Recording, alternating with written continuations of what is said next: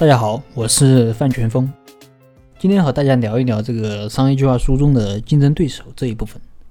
商业计划书中最大的谎言是什么？就是我没有竞争对手。现在国内的创业市场存在一个很大的问题，就是只要有一个人捅破窗户纸，就是千军万马过独木桥。每当有一个人或者一个团队找到了某个突破点后，大家就蜂拥而至，跟风模仿。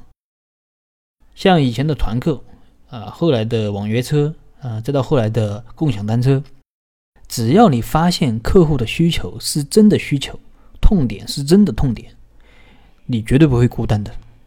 所以避而不谈这个竞争对手的问题，可能效果并不会好。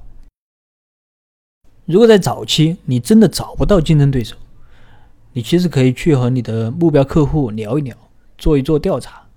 看看他们现在是如何解决你所发现的痛点，大部分可能都是有代替品的，这其实就是竞争对手，不是说和你完全一模一样的才叫竞争对手。比如说做这个电梯广告，像分众传媒这种，号称是全球首创的电梯媒体，你觉得他在刚进入这个领域的时候有没有竞争对手？有人可能觉得他没有，因为他是第一个搞嘛。但从客户的角度来说，其实你的竞争对手是很多的，比如说传统的报纸、电视、互联网等等，都是你的竞争对手。你凭什么让客户选择你，而不选择其他的媒体？所以啊，其实我觉得百分之九十九以上的行业啊，都是有竞争对手的。那么，当你找到竞争对手之后，你可以从几个方面去了解他，比如说他的团队、他的产品和服务、他的市场份额怎么样。去分析你们和他们之间的优劣。有的朋友创业可能就是闷着头做事，还觉得自己的模式挺好，结果呢，你的模式可能竞争对手很早就在用了，而且用的比你还好。所以还是一定要看竞争对手的。有的朋友可能找到竞争对手了，他可能被会把竞争对手写到商业计划书里面，但你会发现他写的商业计划书里面的这些竞争对手。都是一些不如他的。其实就算是对手的产品，他没有你好，你做的好，但也不见得你就能战胜对手。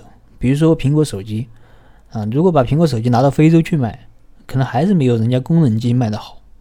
功能机虽然没有苹果手机好，但人家价格便宜啊，可以打电话，可以发短信，这就已经解决当地人的需求了。所以分析对手要客观，不是说产品好你就一定比竞争对手更好。如果你确实没有找到竞争对手，你就是这个行业的先入者，那你也需要向投资人说啊，我这个领域有没有什么门槛？有的话是什么？比如说是专利技术，或者是其他的什么知识产权，又或者是什么，比如说祖传配方呀之类的。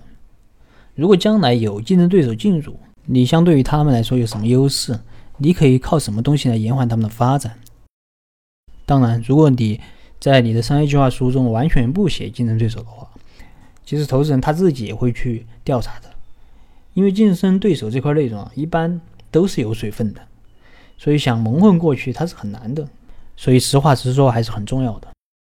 相反，你如果说完全你什么都不说的话，可能反而会弄巧成拙，让投资人觉得你根本不了解这个市场，你就是一伙人在埋头瞎干。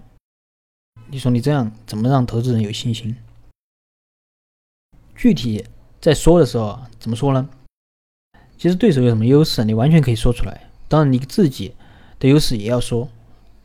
比如说，对手可能已经到 B 轮了啊，你在 A 轮。虽然对手走在前面，但可能对手的商业模式有问题，或者对手的团队有问题，或者运营有问题。而你呢，在哪些哪些方面比他更有优势？可以去比较客观的分析你们之间的优劣啊。那有的朋友说啊，我觉得我和竞争对手比没有什么优势，我能不能不介绍竞争对手？